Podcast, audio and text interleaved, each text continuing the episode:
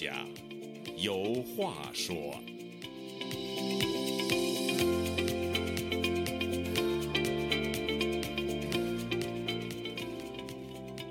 听众朋友，大家好，欢迎您再次来到《周家有话说》这个栏目，我是主持人家园。中国政府最近公布了最新的人口统计数字，去年中国人口出现下降，这也是六十一年来中国官方首次承认人口出现下降。按照官方的说法，叫做负增长。这一宣布立刻引起多家国际媒体的关注，认为这是中国人口危机的一个迹象。并会给中国今后的经济和社会发展带来一连串的负面影响。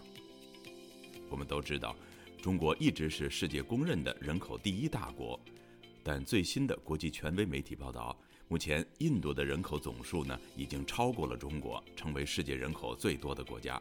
而且，印度的人口增长处于上升趋势，而中国的人口增长则呈现下降的趋势。不仅如此，印度的人口结构与中国相比较呢，也更具优势。因为印度三十岁以下的人口占总人口比例的一半，而中国六十岁以上的人口几乎占总人口的百分之十九。而更令人担忧的是，老年人口在逐年增加，新生人口在逐年减少。有统计显示，按照现在的趋势，八十年后，中国的人口在目前的基础上将减少一半。这将是一幅怎样的情景呢？中国在过去四十年里，经济呈现出飞跃式增长，目前已经是世界第二大经济体。然而，为什么中国人现在开始民不聊生了呢？在年轻人眼里，无后真的为大吗？中国还有希望扭转目前人口结构的劣势吗？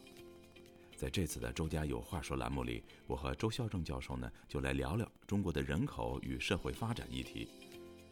周教授，我们在以前的节目里呢，也聊过中国的人口问题。这次我想和您探讨一下，为什么人口下降对中国来说比其他发达国家更令人担忧？您的看法呢？这个问题的实质不是钱的问题，哎，它是一个社会的基础道德的问题，嗯，或者我们叫。基本的文明程度问题，嗯，它根本不是钱的问题，哦，你有钱怎么着？你你以为有钱人就可以老化吗？没钱就得年轻的挣钱去吗？这个理解我觉得不对，这就是所谓的以经济建设为中心、一百年不动摇的所谓党的基本路线，它是一个局部的进步，哎，它比那个毛泽东那个时候叫以阶级斗争为纲，哎，阶级斗争要天天讲、月月讲、年年讲，千万不要忘阶级斗争。后来到了。毛泽东一死，抓了四人帮，改革开放就搞成了以经济建设为中心，比那个阶级斗争当然是进步，但实际上呢，不是说经济好了就好。所以我们有一句名言，这是我们，呃，老师给讲的一句名言：经济增长是社会公正的副产品，社会全力保公正，有了公正，什么都解决。嗯，你有了钱怕什么？你像现在的钱比以前多了，有了钱那不就两极分化，那不就贫富差距吗？穷的穷，富的富，对不对？所以说，这个以经济建设为中心，它是一个历史性的进步。哎，它以为比那斗强，比阶级斗争强，比打仗也强。嗯，但实际上呢，它还有严重的缺陷。所以关键的问题根本就不是经济。你比如我举个例子，我在前年我去了阿美什顿村，就是离这儿有一法尼亚州，那个社区是三十八万人，哎，人家是你们坐汽车，人家到现在就坐马车，你们点电灯。人就点油灯，嗯，就是传统的第一产业就是农业和养殖业，养牛啊、养马什么的。哎，他他拿的是钱的问题啊，嗯，对不对？人家就人家这是四百年以前从德国来的一个分支，嗯，人家保留人家的信仰，对，人家呢保持自己的生活方式。现在到美国来已经四百多年了，你到那儿一看就知道什么叫现代化呀？为什么要现代化呀？现代化你又不知道有毛病吗？现代化有一个叫城市化。或者叫过度的城市化，或者叫大城市化。所以说，人家那个阿米十四人，我们去了一看，人家就是一层的房子，而且木头的，手工盖的。关键是呃，尊重他们的这种自由选择权利。不是尊重他们的自由选择，你得反思自己哪点东西犯臭、犯蠢。为什么你要现代化？你不是纽约，你们那楼四百多米、一百多层让人给炸了，你们就就不反思啊？你光尊重他干嘛？你得你得自个儿得反思。所以我们就有一句话嘛。就叫五日三省吾身，反省啊。西方叫忏悔，所以说他们就有一个先入为主的这么一个错误的思维，就叫先进和落后，谁先进呢？我就问你，人家阿美什人，人家坐坐马车，农业就是以前的传统农业，谁先进呢？这就是有有一个我们有一个说法叫现代化情节，动不动就现代化，中国还搞了一个四个现代化，愚不可及。我现在为什么要现代化？人要的是幸福，为什么要现代化？而且现代化就就给归结为钱了。嗯，而且对对这个现代化的了解，嗯，人世人多巧神仙好，唯有金钱忘不了。最后的一句话：钱到多时眼必了。现在的这个所谓的生化武器，现在就是病毒。嗯，最近这个中国这些大城市，包括北京，成批的死人。是你有了钱，有那么多钱干什么？你有那么多钱，突然间来一场瘟疫。大批人就死了，而且对现代化的这个理解，呃，这么多年来，呃，我们比如说三四十年前我们怎么看这个现代化，和我们现在越来越多的人重新认识这个现代化，也是有一定的呃变化和差别的。呃，那个时候我记得我们那时候还很年轻，那个时候一说四个现代化，把描述的好像，还有就是包括一些现在的一些人认为，比如说出国了以后到美国呀，到欧洲一看，哟，这个。大街小巷也没什么那么高楼大厦，还都是一些很古老的这种建筑和传统的建筑，他就认为这是落后的表现，所以这也是一个误区啊。就是他的他的眼里，现代化就是高楼大厦就代表着现代化，所以就是这样的一种一种错误的观念，导致就是说北京这么有八百年历史的古城，最后给现在改造的那个不中不洋、不伦不类的，就是那些城墙也拆了，还有一些很很古老的那些四合院过去。全拆了，最后盖楼。他认为，只要楼房越盖越高，就说明你现代化的水平就越高。这是非常非常错误的一种认知。对，这是一种误区。嗯，这是一种精神病，叫强迫症。而且就是钱，还一钱是一般等价物。有了钱，有些有些东西你情感，你就是钱买不来的。所以我们去阿美什那村讲，人家每对夫妻都是三五个，甚至于五六个，七八个孩子。人家有亲情、友情、爱情，特别是这些孩子之间形成的手足之情，嗯，那就是幸福，那是钱买不来的。我去那家，我记得很清楚，男主人三十九岁，呃，女主人可能比他小一两岁，家里有四个孩子，他们准备，他们还好，可能因为他们才四十岁不到，可能还要再生，哎，所以说他们的孩子在我们跟他们呢谈话的孩子就在那玩，非常幸福。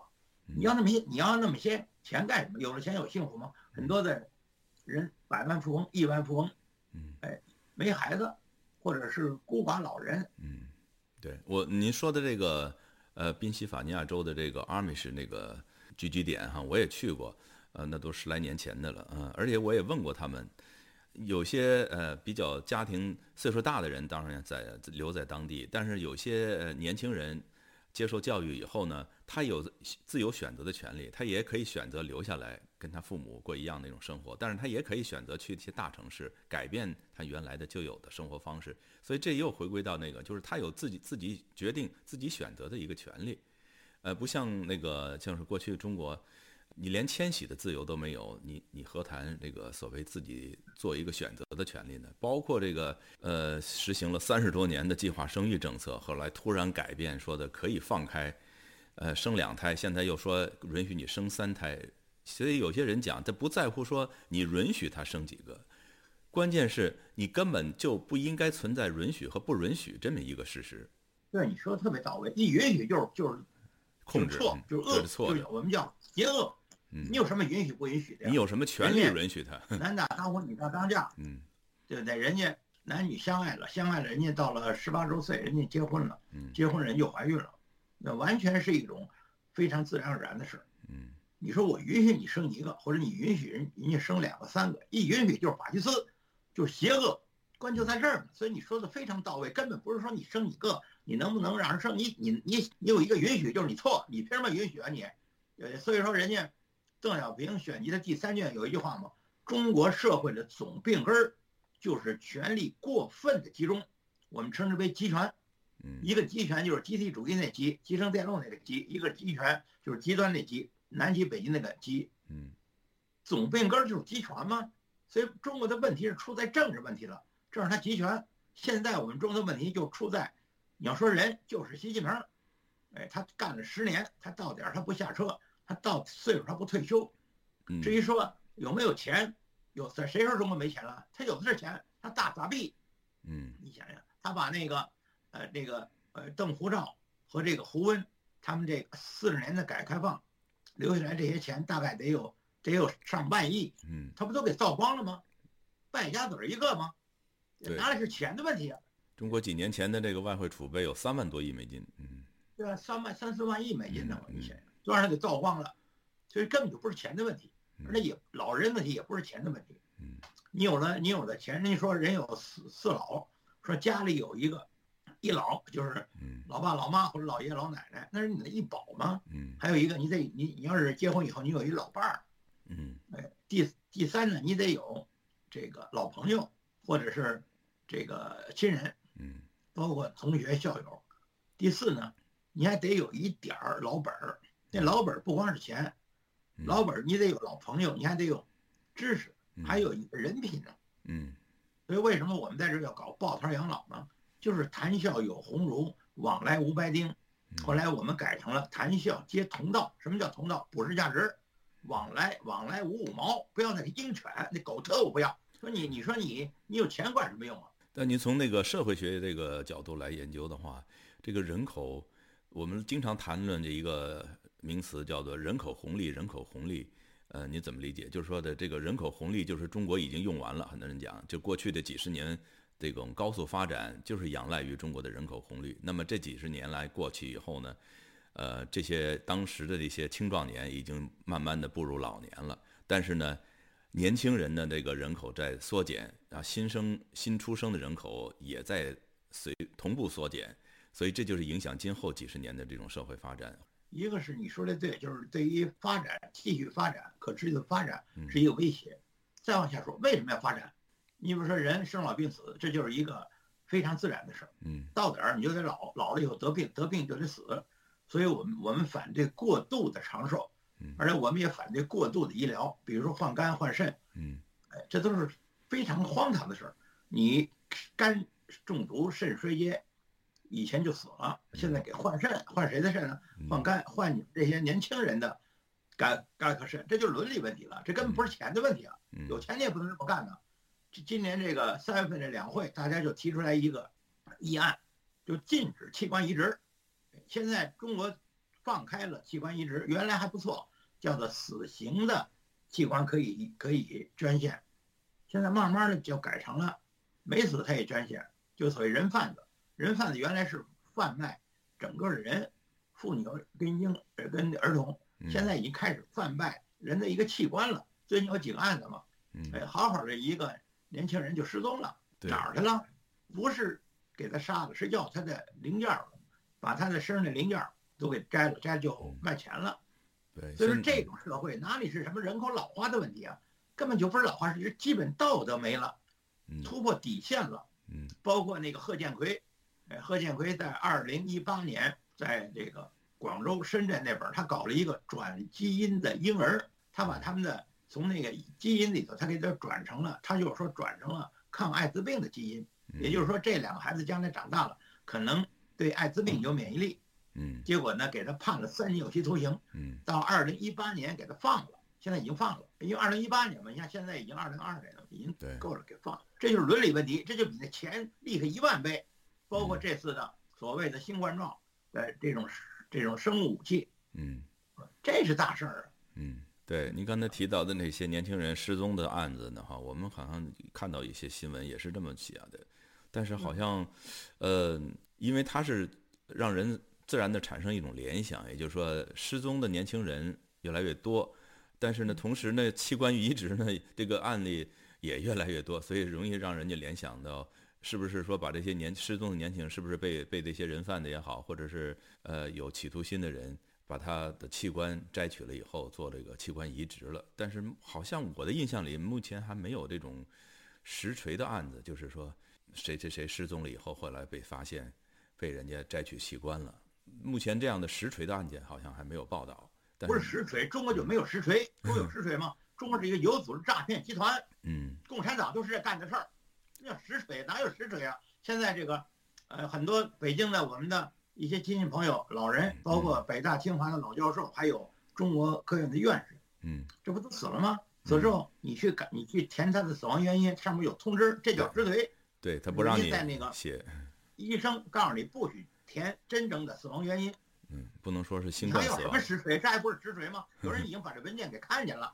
你有一个逻辑，你只要有基本逻辑就明白，他为什么他要呃原来的说这个中国新冠状这次呃死了大概有人说几十个，现在又说了六万了。嗯嗯，你想就看他自相矛盾这种事儿。嗯，哎，你想这个嗯法轮功他迫害法轮功，嗯，人家法轮功早就说了嘛，他们活摘法轮功修炼者的器官，法轮功已经嚷嚷嚷嚷有是十好几年了。对，是有人证物证。所以，我我们还回到这个人口问题哈。我先打一个比方哈，呃，因为我家那个后院有个小菜园，上边我给它做了一些呃小的那种鸟窝似的。哎，我发现到了春天的时候，那些蓝鸟啊啊就就开始来哎往里边衔那些稻草啊，就开始做窝。嗯，我就开始想，就是说这个鸟它在抚育下蛋啊，抚育下一代的时候，它一定要把这些。呃，条件都准备好，比如说要有充足的这种食物。你比如说春天了啊，那虫子也多了啊，它的食物也多了。然后同时呢，它把这个鸟窝给它建好，所有的这些呃条件都建好了以后，它开始下蛋孵蛋，然后小鸟就孵出来了。其实人类社会也是这样，就是你在生这个在抚育下一代的时候，你也要考虑，就是说我我我结婚以后生下一代。我给他能提供什么样的条件？我有有没有条件？现在越来越多年轻人去考虑这样的一个问题：我有没有条件，呃，去抚育下一代，生一个也好，生两个也好。这就是说，为什么现在这个出生率那么下降呢？就是很多年轻人自己都自顾不暇，呃，每天那个起早贪黑的这去去去去拼命，挣完了钱以后，房了那个还了那个房贷也好，还了房租也好，就剩不了几个钱了。他怎么有条件去抚养下一代？所以这也是一个客观的现实的一个原因。我觉得这你说这一方面，它是一个抚养成本越来越高，还有一个就是它的期望值越来越高了。期望值，比如像我们小的时候，对，我们小的时候我们要坐儿童车，嗯，北京的儿童车叫四个轱辘的竹子做的儿童车，对，推两个孩子，满大街都是。对，当时的价格就是六个元人民币，嗯，哎，推两个孩子，而且那个竹车呢还可以传，因为孩子有两三岁他就不能坐这儿童车了，儿童车呢。给他下边的弟弟妹妹坐，是非常的棒。现在的儿童车都是铝合金的，嗯啊，什么这个那都得上千元，对，所以这就是期望值的问题。对，这不是说他条件没有，谁有条件啊？那那那个，你像我的，我的母亲生了我们家一共六个孩子，那时候有什么条件啊？嗯，关键是期望值高，这就是一个现代化的一毛病。对，他把你的胃我给你吊起来了。嗯，你的孩子，你小时候就得学钢琴，学游泳，嗯。呃，你得上学，还得你还得上那个好的学校，叫学区房嘛。嗯，学区房无非就是说你的那学校是重点的，将来你考上重点中学，将来你再考上重点大学。嗯，所以呢，学区房的这个呃这个价格就非常的高。嗯，这都是年轻人的被被这个不良的社会风气所感化的，不是说你说我条件不好，谁条件好啊？你像我姥姥，哎，一活了一百零三，他们那时候条件好吗？条件的问题就是他眼光高了，他眼光呢就是被这个。现代化给腐蚀掉了。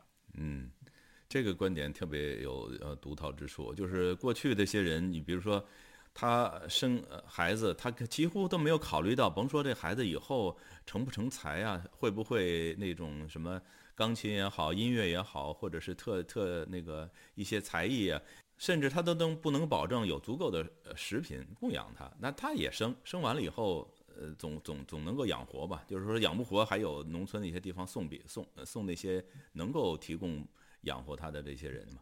就是他这个期望值就高了以后，他就变了。他还没有真正生孩子，他先把后边的几十年以后的事儿他都想到了，所以这样的一种就就是一下子就害怕了，他不敢生了。我觉得呃，我觉得应该说是人都贪心，活人都贪心，但是过分的贪心我们叫贪婪。嗯，现在说了，将来我这孩子得。养不起了，这种养不起的观念就是一个贪婪。嗯，你怎么养不起啊？你问问你的母亲、父亲，你再问你的爷爷奶奶，他们怎么就养得起啊？嗯，对不对？就到你这就养不起了。嗯，还是一种思想的问题，根本不是物质的问题。那那怎么去改变这样的一种一种一种现状呢？你说的特别对啊，就是说呢，我就特别推崇以色列的教育。嗯，以色列的人上小学、中学、高中毕业以后，人家男的当兵三年，女的当兵两年。嗯，完了，当兵的时候，人家政府也给他一种津贴。嗯，完了，你你你这待了两三年，你回来你再考大学。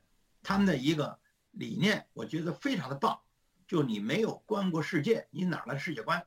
你没有活到，比如二十多岁，你怎么能有人生观呢？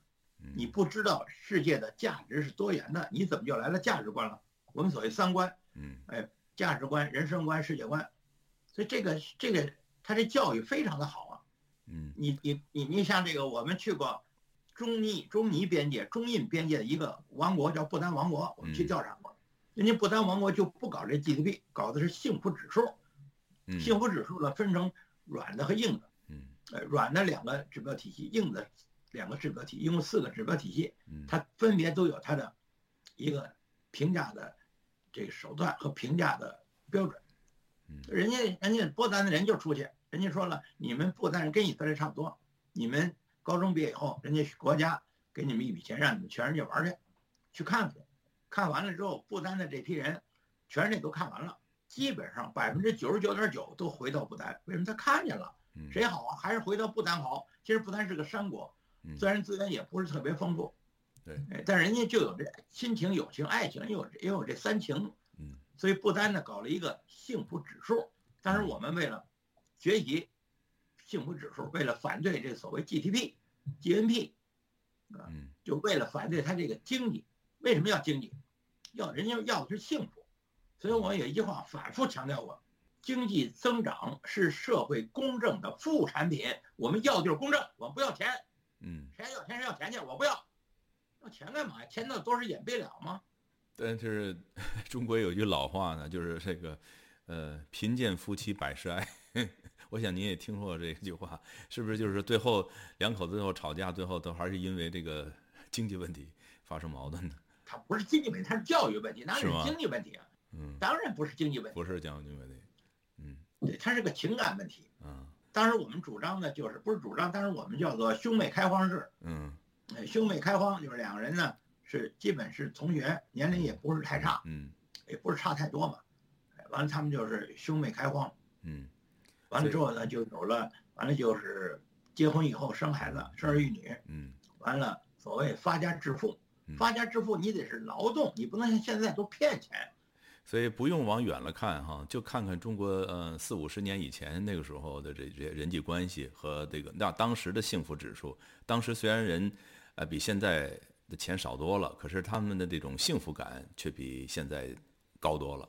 对呀，你像我是呃十九岁下乡到黑龙江生产这兵团，所谓北大荒，在北大荒我们那个我们那个生产队有将近二百人，哎，我们当时的工资全是一个月工资三十二块钱。我们在那儿种了将近十年地，呃，我们每个月吃饭是九块钱，三十二块钱扣掉九块钱伙食费，管饱，哎，完了你的你吃的菜和肉都是自个儿养的，人这猪都是自个儿养的，嗯，哎，菜都是自个儿种的。所以您或者是我们给这些现在这个不愿意嗯呃生育的这些育龄呃年轻人哈一个建议就是，第一就是呃改变一下他们对这个现代化的一种认知。